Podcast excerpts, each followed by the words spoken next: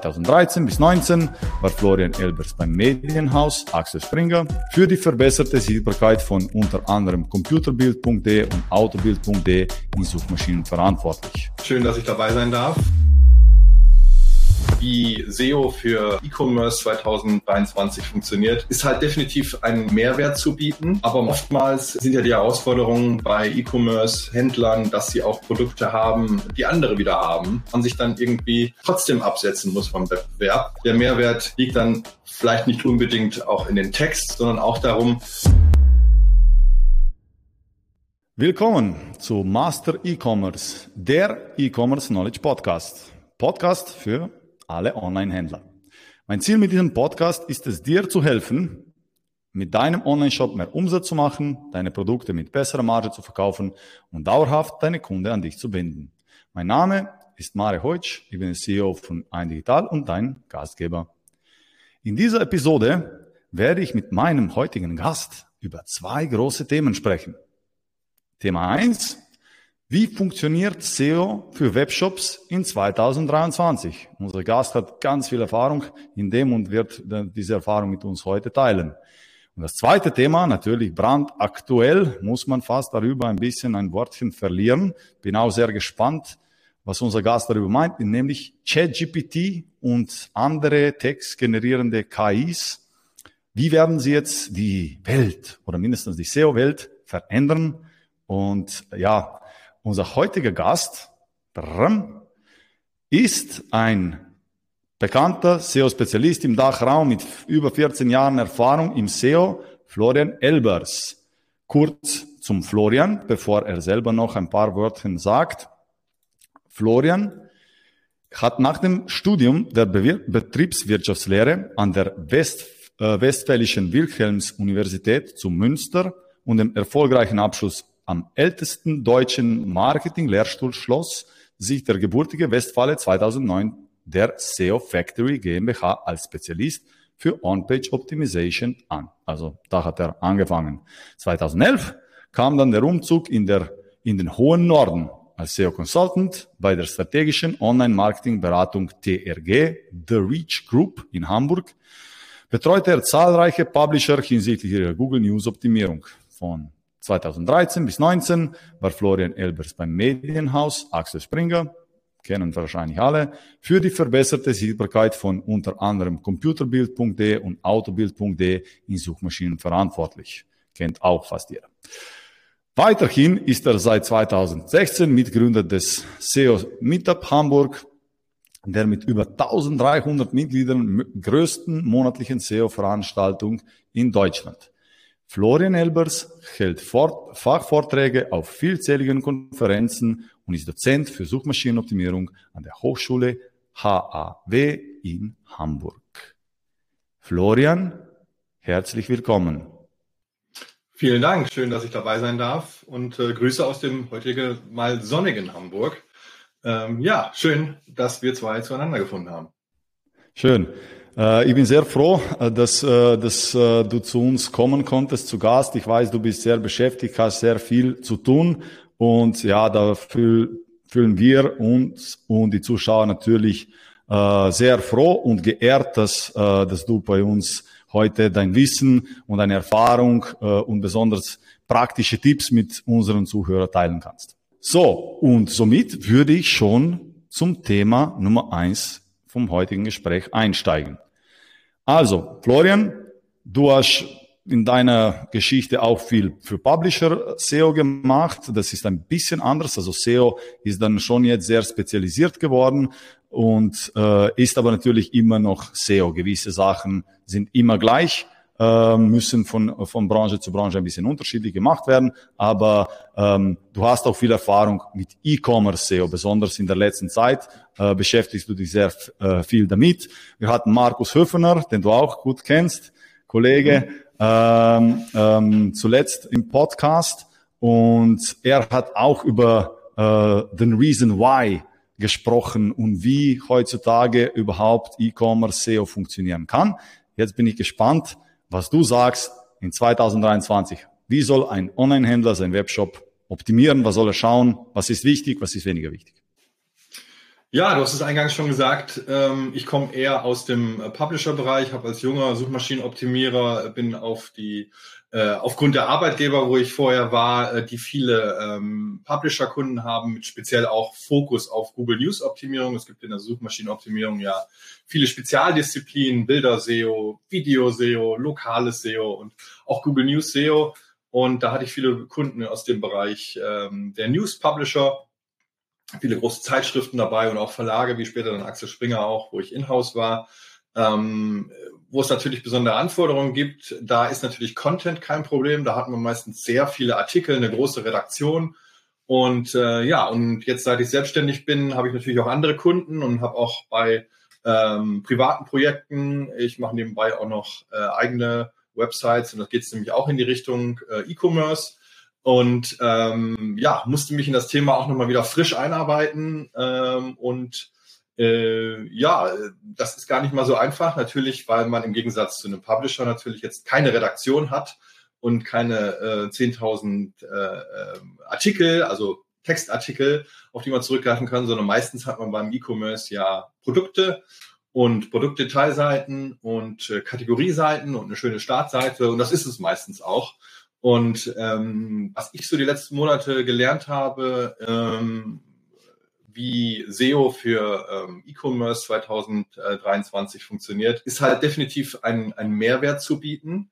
Ähm, das ist natürlich jetzt ein äh, schwieriges äh, Wort beim ähm, bei einem Artikel, äh, also beim klassischen Publisher-Artikel ist es ja so, äh, ist es so ein Information Gain quasi ich komme auf eine Seite, lese den Artikel, habe danach mehr Informationen, als ich vorher hatte, habe also einen Zugewinn an Informationen.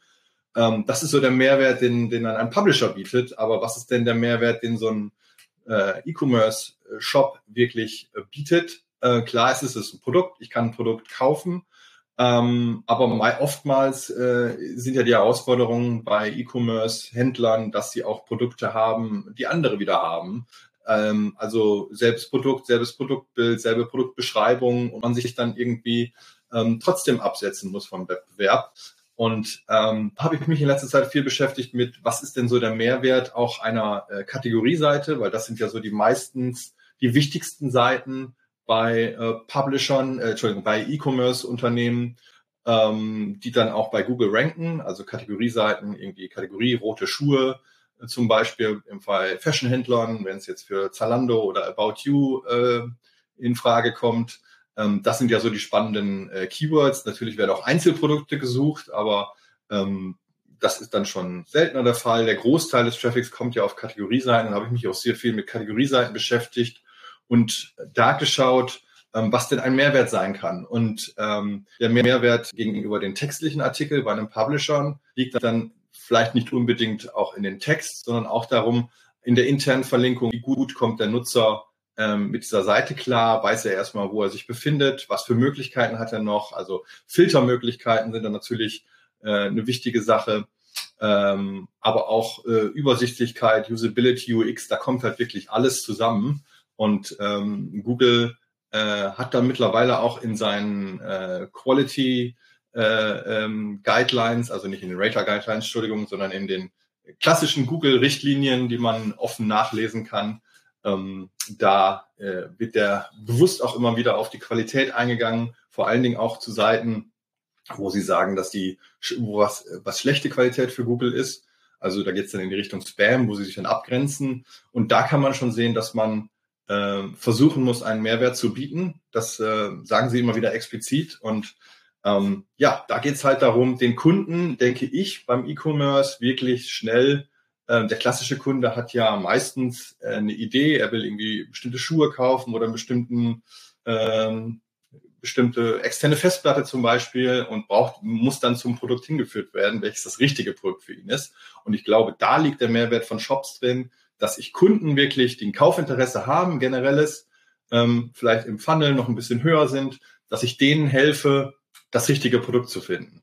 Weil das macht den Mehrwert aus. Und ich glaube, wenn man als Nutzer auf einer Seite war, die einem geholfen hat, schnell zum perfekten Produkt zu kommen und das natürlich auch günstig anbietet und Lieferbedingungen etc., was zu Shops dazugehört, das alles stimmt, dann merke ich mir diesen, diesen Shop auch und dann steht vielleicht auch eine Brand. Ich habe das dann immer Anker, äh, als Anker dann im Hinterkopf und ähm, ja, kommen dann vielleicht auch nochmal wieder. Und ich glaube, das ist der entscheidende Faktor, ähm, den Shops heutzutage begreifen müssen. Das geht über SEO hinaus, das geht in alle Bereiche, UX, Usability etc. Dieser Mehrwert schwebt, glaube ich, über allem, weil Produkt, Produkte auflisten und in eine Liste hauen und sagen, hier sind 2000 Fernseher, lieber Kunde, such dir einen aus, ähm, ist, glaube ich, schwierig. Ich glaube, man muss den Kunden heute helfen über eine gute Navigation, über gute, ähm, diese ganzen Bereiche, die ich gerade schon angesprochen habe, zum, ähm, zum perfekten Produkt hinzuführen. Das ist der Kern, glaube ich, heutzutage.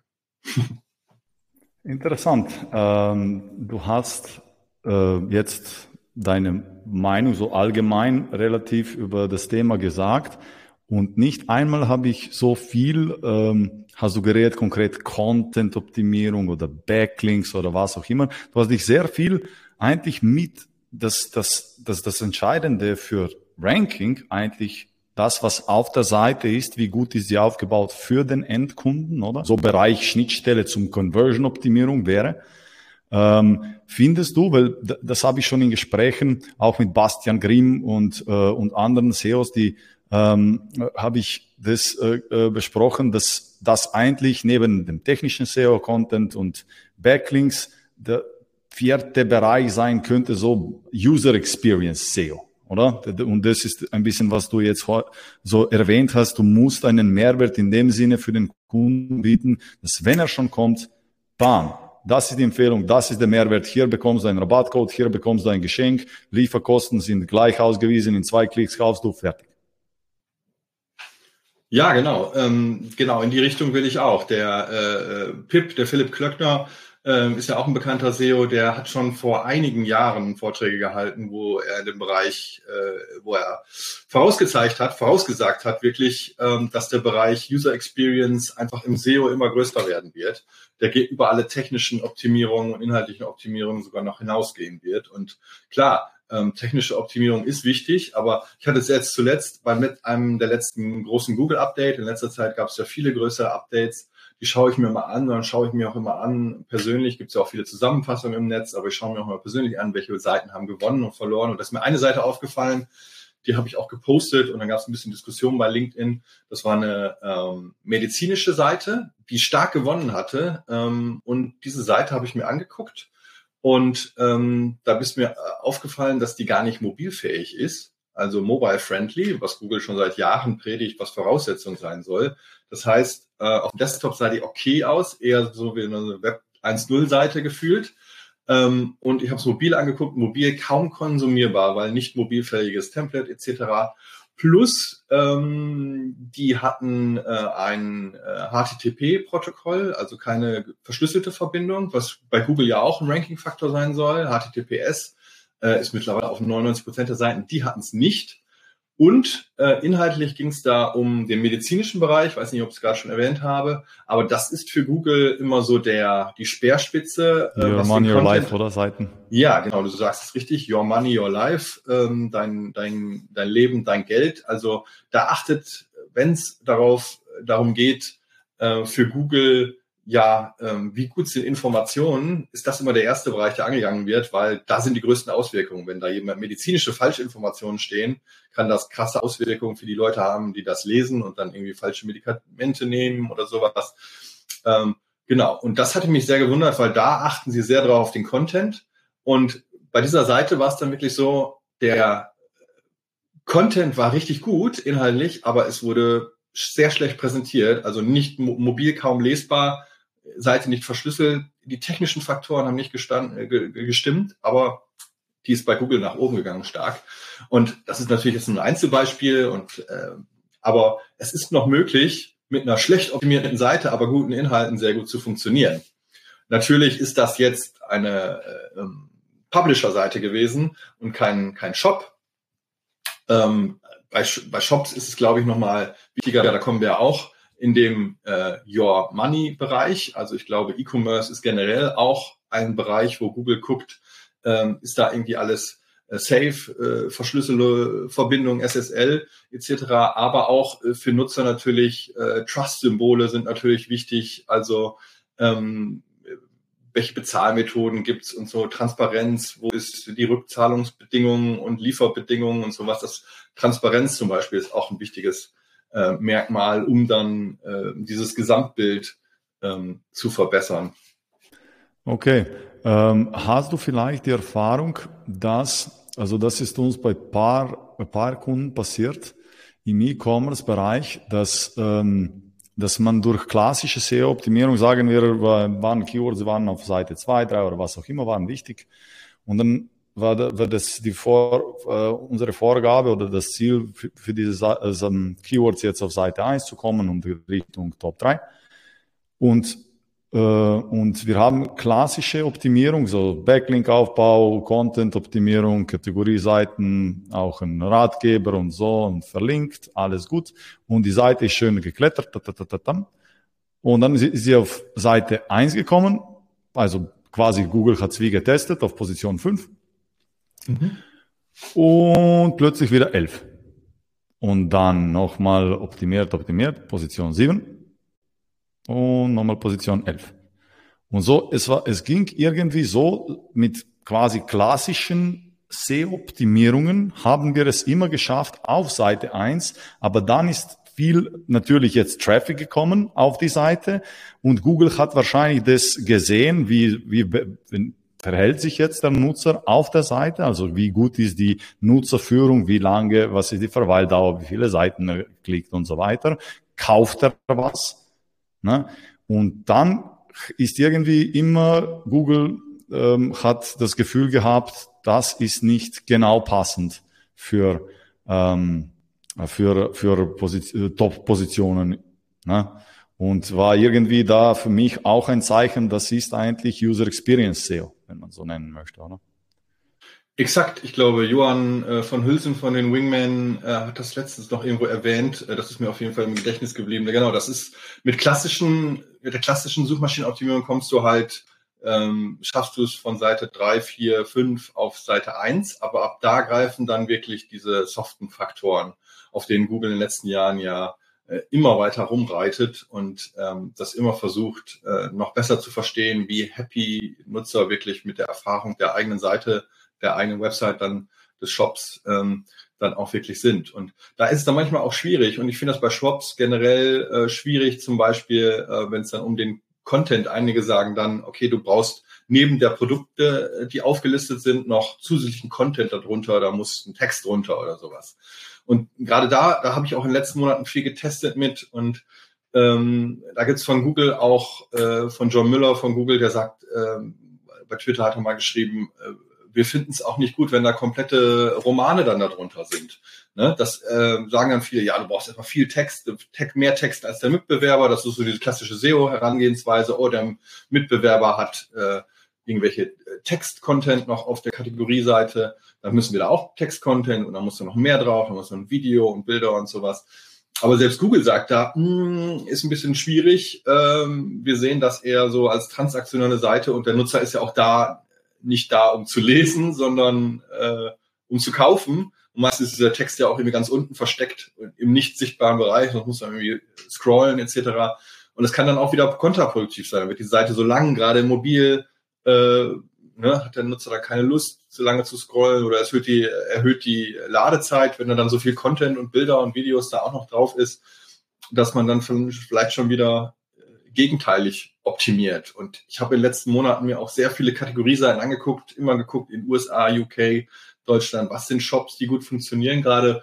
Und da haben auch viele einfach keinen Content, sondern da, du weißt dann, das ist eine, also textlichen Content, sondern einfach nur die Produkte aufgelassen. Das ist eine klassische Produktseite mit Anzahl X Produkten und mehr ist da nicht und die funktionieren trotzdem sehr gut. Und dann sieht man halt, ja, das ist zum einen eine Brand. Das Thema Brand ist natürlich noch wichtig, aber das hat äh, mit den ganzen, wo Google jetzt drauf achtet, diese ganzen Trust-Geschichten, was dann auch mit reinzählt und ähm, ja, das macht dann anscheinend wirklich dann den, den Ausschlag ähm, und wie der Nutzer natürlich damit zufrieden ist, um dann nach ganz oben zu kommen. Ja. Also wäre schon eine ähm, denkbare Strategie, sagen wir, hängt natürlich davon ab, was für in welchem Zustand du jetzt einen Shop hast.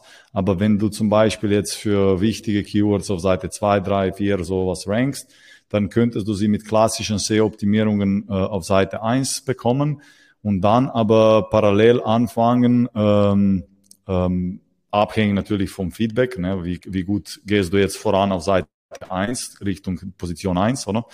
Dass du dann anfängst, wirklich an der an den Trust oder Conversion Optimierung, Nutzerführung Elementen zu arbeiten, oder?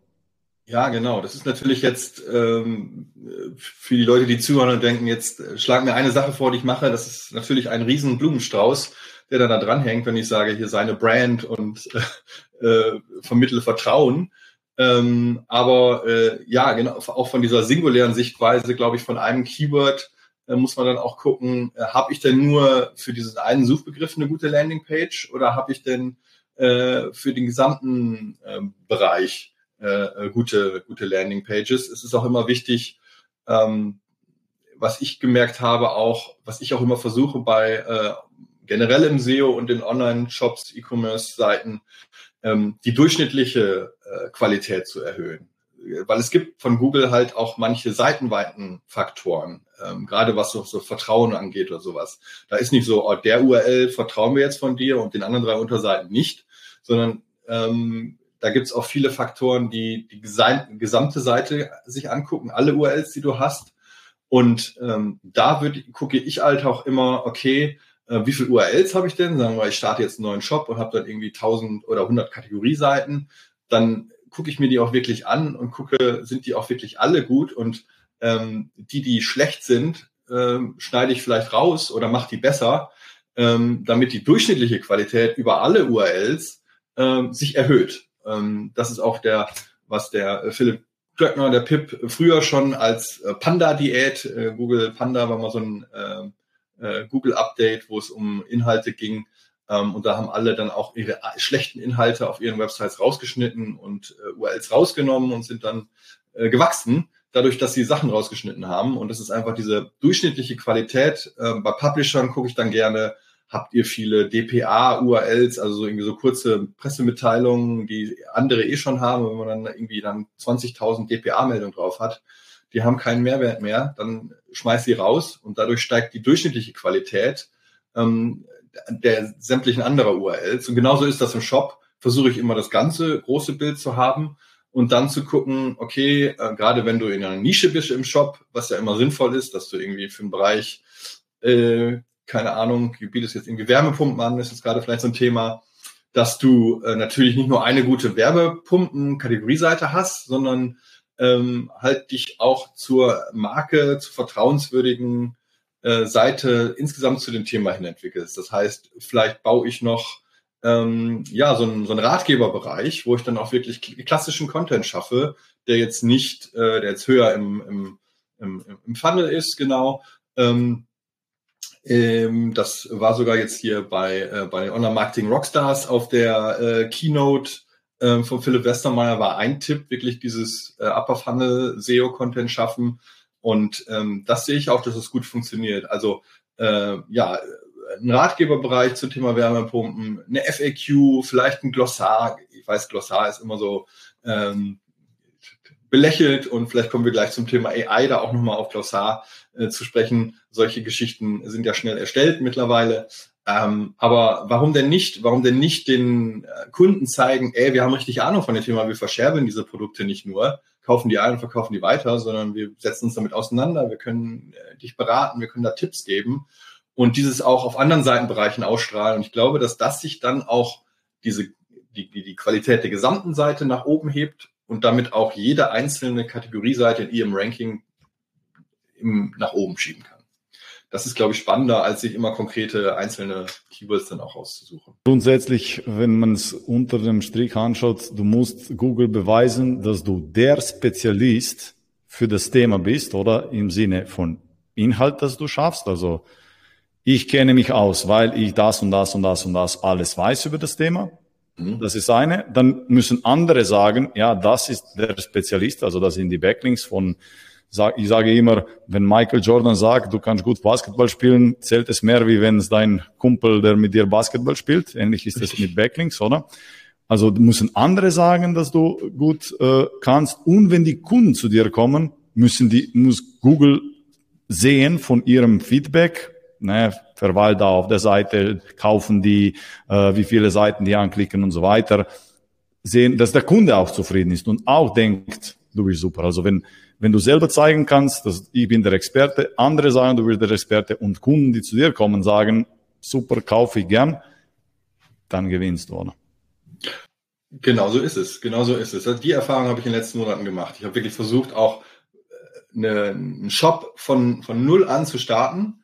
Ne? Also selber eine Domain mit einem Shop drauf zu starten und zu gucken, wie werde ich da, wie werde ich da im SEO erfolgreich. Das ist mittlerweile echt, echt schwer geworden.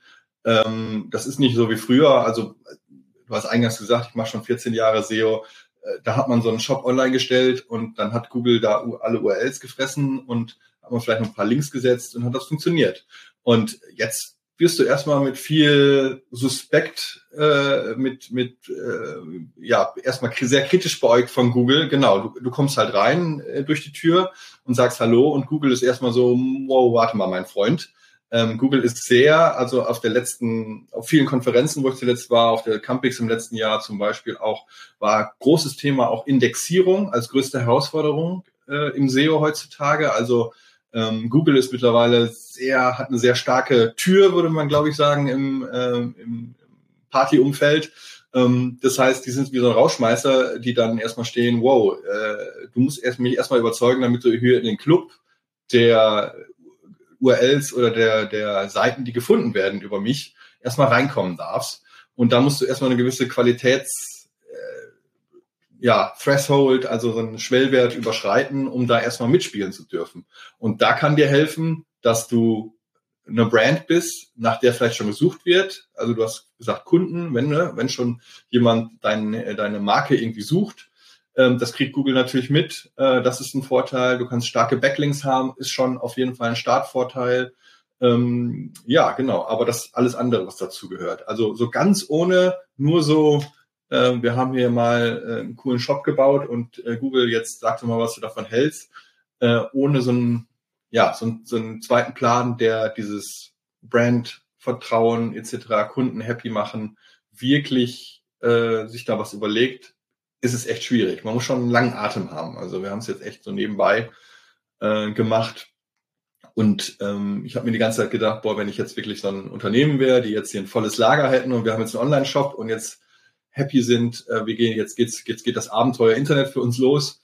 Ähm, ja, ist schon ein harter Grind, den man dann nochmal, äh, viele Runden, die man da drehen muss, bevor man wirklich erfolgreich bei Google wird. Also es ist schon, schon schwerer geworden. Was ich aber auch auf der anderen Seite ganz gut finde, weil dadurch werden die Suchergebnisse auch besser. Und wenn man dann einmal drin ist, macht es dann ja auch richtig Spaß. Dann ist ja auch richtig Musik drin. Ja.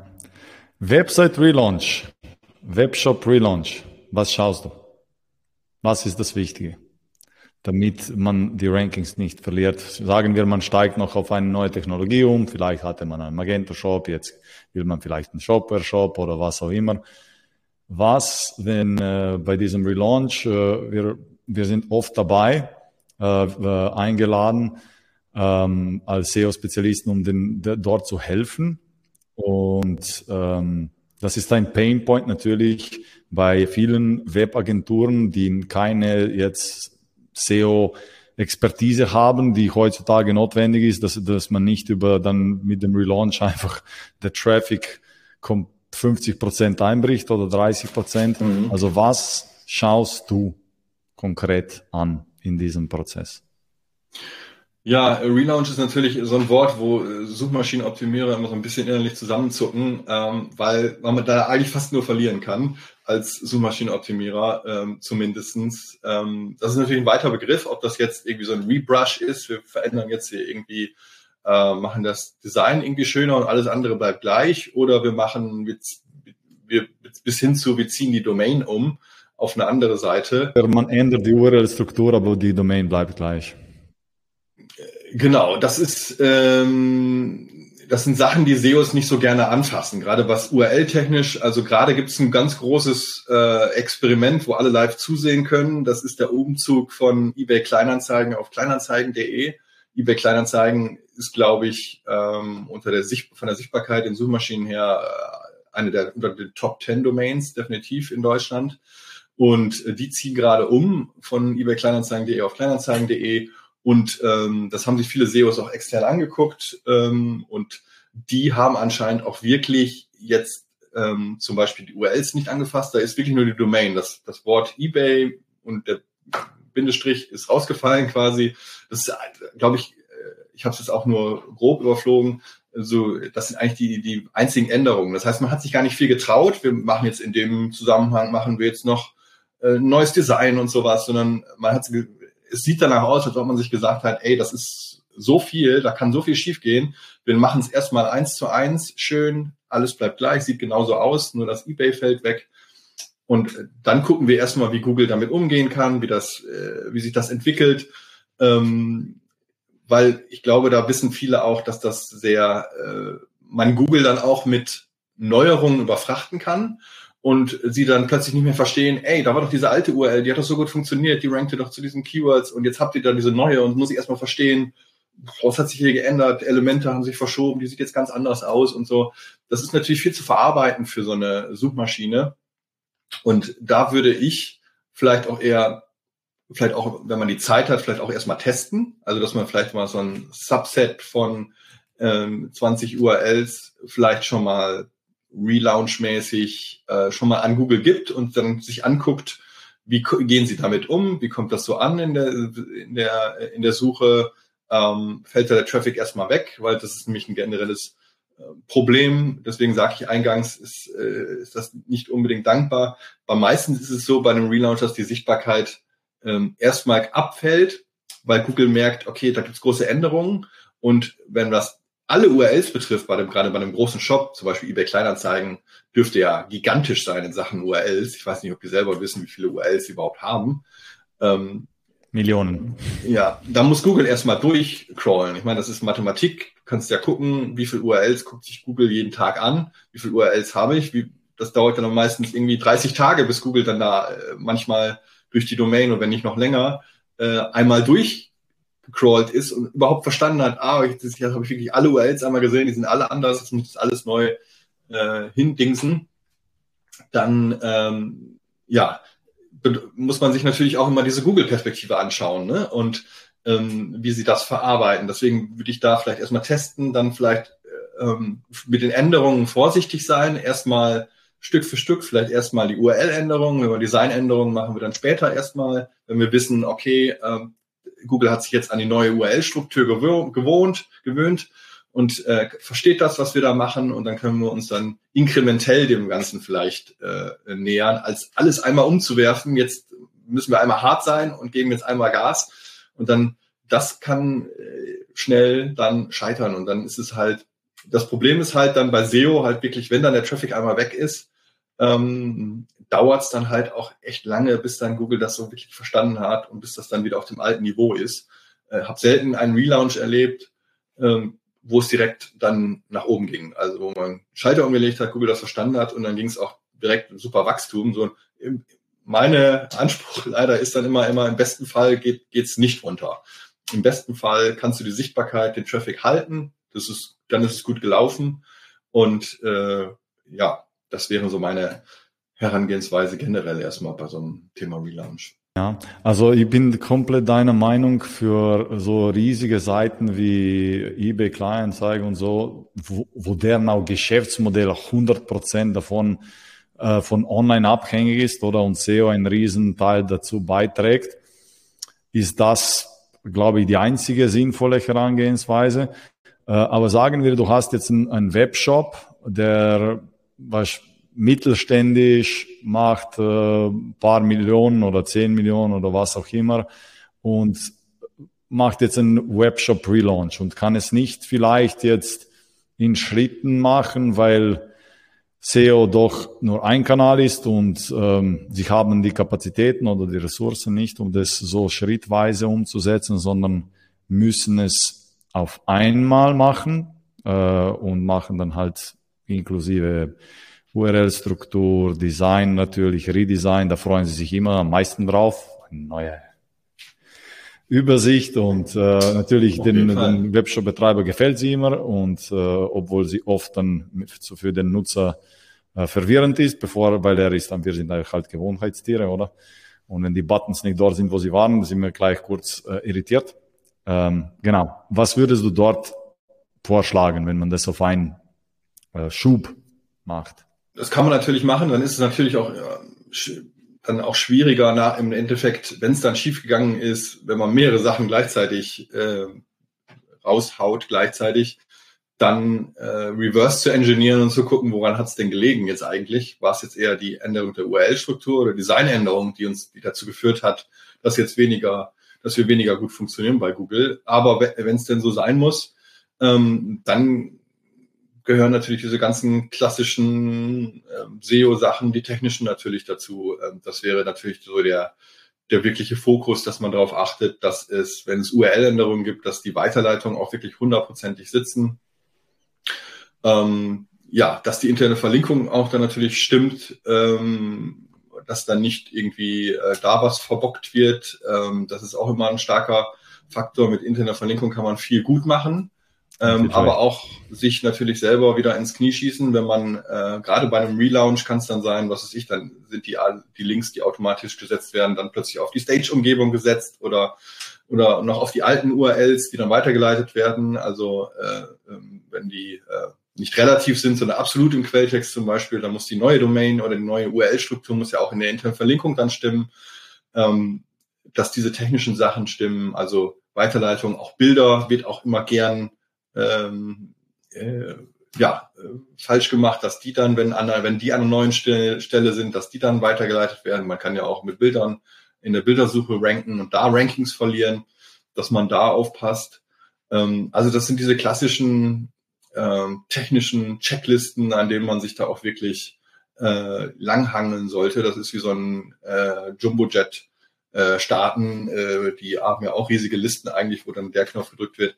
Ähm, da würde ich mich wirklich äh, sehr sauber an diesen. Gibt es auch viele gute Checklisten zum SEO Relaunch, die man dann wirklich äh, ganz streng abarbeiten sollte, weil da kann auch dann, dann wirklich der kleinste Fehler den Ausschlag, aus, äh, Ausschlag, aus, ähm, Ausschlag geben, ähm, dass es dann am Ende nicht mehr so gut funktioniert. Und dann weiß man halt nicht mehr ganz genau, wenn man so viele Sachen gleichzeitig ändert, ähm, was dann, äh, was dann jetzt der, der Fehler war, womit Google dann nicht so gut klarkommt. Und ähm, würde ich mich äh, zuerst natürlich auf diese ganzen technischen Bereiche fokussieren und ähm, ja, dann auch wirklich viel, viel testen, ähm, dass man auch wirklich hingeht mit einem ich mache es auch viel zu selten. Ich muss mich da auch immer zu zwingen, ähm, gerade mobil. Ne? Die Seite muss halt mobil funktionieren. Das heißt, ich nehme dann wirklich mein Smartphone in die Hand und gehe dann vom Rechner und dann setze ich mich aufs Sofa und setze mich wirklich eine halbe Stunde an und versuche dann den Shop so zu benutzen, wie ein User sie benutzt. Man ist ja nie selbst der eigene Nutzer, selten, kauft selten bei sich selbst ein, aber versucht da irgendwie möglichst dumm dran zu gehen und zu gucken, okay, komme ich mit der Seite, wie sie jetzt, wie sie jetzt ist, klar? Ähm, sind die Buttons da, wo sie sein sollten, gerade wenn du so ein Design-Relaunch machst und sowas, komme ich damit klar, die Benutzerführung oder sind die Nutzer eher verwirrt und ähm, viele, wenn man gerade auch Stammkunden hat oder sowas, die gewöhnen sich natürlich auch, dass ein Button an der Stelle ist und sowas und ähm, das äh, sollte man da vielleicht auch auf Nutzerfeedback oder generell äh, selber testen, ähm, wie die Seite so äh, vom Handling her ist. Also das machen wir wirklich viel zu selten. Ähm, das ist halt auch SEO jetzt auch eine andere Welt. Ne? Das ist jetzt eher so ein Produktmanager-Ding vielleicht oder UX-Manager, aber man muss sich wirklich einfach hinsetzen, weil Mo Mobile ist natürlich das wichtigste Format dann und sich die Seite dann wirklich auch mal einfach mal nutzen, anstatt immer nur auf die SEO-Zahlen zu gucken. Und wenn da alles stimmt, dann dürfte da eigentlich auch nicht so viel schiefgehen. Aber die Gefahr ist natürlich hoch. Auf deiner Webseite steht SEO plus Daten ist Herzle. Was meinst du mit Daten oder SEO plus Daten? Wo, wie, was ist deine Interpretation davon? Wie macht ihr das? Ähm, ja, genau. Das ist, ähm, als ich mich selbstständig gemacht habe, habe ich so ein bisschen überlegt, okay, ähm, es gibt viele erfolgreiche SEOs, die sich so spezialisiert haben. Ne? Da gibt es den Martin Missfeld damals, der war der Bilder-SEO. Ne? Wenn du nach Bilderoptimierung geguckt hast, dann wusstest du, ich brauche nur den, den einen, die eine Person fragen. Und ähm, habe ich überlegt, okay, was ist denn so meine Spezialdisziplin? Und auch so bei Springer Äh, ich habe bei Axel Springer in-house äh, Suchmaschinenoptimierung für Computerbild und Autobild gemacht. Und meine Rolle war da eher so, es gibt diese klassische Aufteilung zwischen dem Content-SEO, der so äh, ne, sich um die Inhalte kümmert, äh, mit der Redaktion zusammenarbeitet, Texter-Briefing macht ähm, und, und äh, da die äh, Qualität sich anguckt und äh, Keyword-Recherchen macht und sowas. Und dann gibt's den technischen SEO oftmals in, in Unternehmen, der dann so äh, ja dieses ganze äh, technische Zeug, was mittlerweile äh, explodiert ist. Also ich finde immer der der Content äh, Bereich beim SEO ist irgendwie relativ einfacher geworden, weil die Suchmaschine immer schlauer geworden ist, Inhalte zu verstehen. Und der technische Bereich ist irgendwie immer schwieriger geworden, weil wir müssen auf so viel achten. Mobilfähigkeit, Geschwindigkeit, äh, Verschlüsselung und, und, und äh, Core Web Vitals. Und da kommen so viele technische, das macht ja so ein technischer SEO. Und ich habe gemerkt, dass ich dann viel mit, mit Datenmengen gearbeitet habe, mit großen Keyword-Analysen, gerade wenn man so ein großer Publisher ist, wie irgendwie Computerbild mit ähm, Crawling-Daten ähm, aus dem Screaming Frog, mit dem ich viel arbeite, oder anderen Tools, hat man große, große Daten zur internen Verlinkung zum Beispiel oder auch äh, Server-Log-Files, ähm, was auch immer noch äh, viele SEOs nicht wirklich machen, aber was immer noch ähm, sehr, sehr gute Informationen liefert, wenn man wissen will, wie Google auf der eigenen Website unterwegs ist und äh, wo sie äh, in eine Sackgasse laufen und wo was vielleicht gar nicht gefunden wird.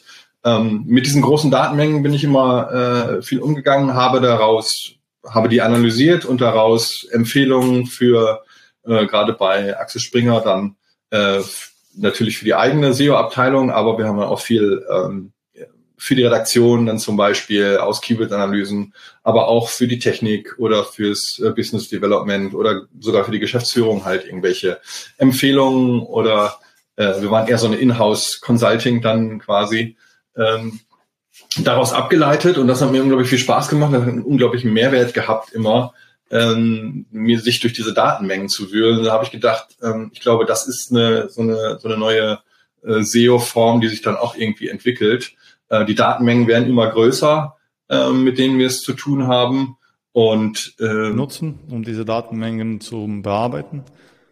Ähm, ja, genau. Und dann habe ich mich so ein bisschen äh, mit diesem Thema Data Science war sowieso gerade äh, vor ein paar Jahren dann das ganz heiße. Da gab es ja diesen Artikel, der heißeste Job des, äh, des Jahrzehnts ist irgendwie Data Scientist und so habe mich da ein bisschen eingearbeitet. Äh, Python, R und ähm, aktuell nutze ich viel Nime, die Software. Ähm, das ist die äh, entspanntere Version, wenn man nicht so gut im Programmieren ist, ähm, äh, wie ich das dann doch bin. Kann ich echt empfehlen, kostenlose Software, mit der man auch wirklich, war dann auch die auch auf diversen ähm, äh, Konferenzen. Ähm, ich gehe auch ganz gerne nicht mehr immer auf diese klassischen SEO-Konferenzen, wo nur über SEO geredet wird, sondern ich war dann auch auf ein, zwei Data Science-Konferenzen und habe mir das da angeguckt und auch nur zehn äh, bis maximal 15 Prozent verstanden von dem, was die da machen. Aber zum Beispiel mit NIME lassen sich da große Datenmengen sehr schnell, sehr einfach auswerten mit den klassischen ähm, Data Science Methoden. Äh, irgendwelche Klassifizierung ist natürlich so ein Klassiker oder sowas. Äh, ist ein Keyword irgendwie äh, transaktional oder informational, also so Keyword Tagging oder sowas. Ähm, das kann man sich da schnell anarbeiten und äh, aneignen und auch coole Prozesse damit bauen. Also dieses Tool kann ich echt empfehlen. Ist ähm, kennen auch viele ähm, ja auch große Inhouse-Teams, die mittlerweile damit äh, sich haben schulen lassen und damit wirklich umgehen und Prozesse gebaut haben. Ähm, oder auch Otto bei otto.de äh, ist einer der erfolgreichsten Online-Stores. Die haben auch echt feste, feste Prozesse mit einem um die großen Datenmengen. Also da reden wir natürlich von riesigen Datenmengen, ähm, was um Otto, um dem Herr zu werden. Und ähm, ja, ich glaube, das ist ein total spannender Bereich, ähm, der immer, immer wichtiger werden wird, mit diesen Datenmengen umzugehen und daraus Schlüsse für die Suchmaschinenoptimierung zu ziehen, um Maßnahmen zu entwickeln, um besser zu funktionieren.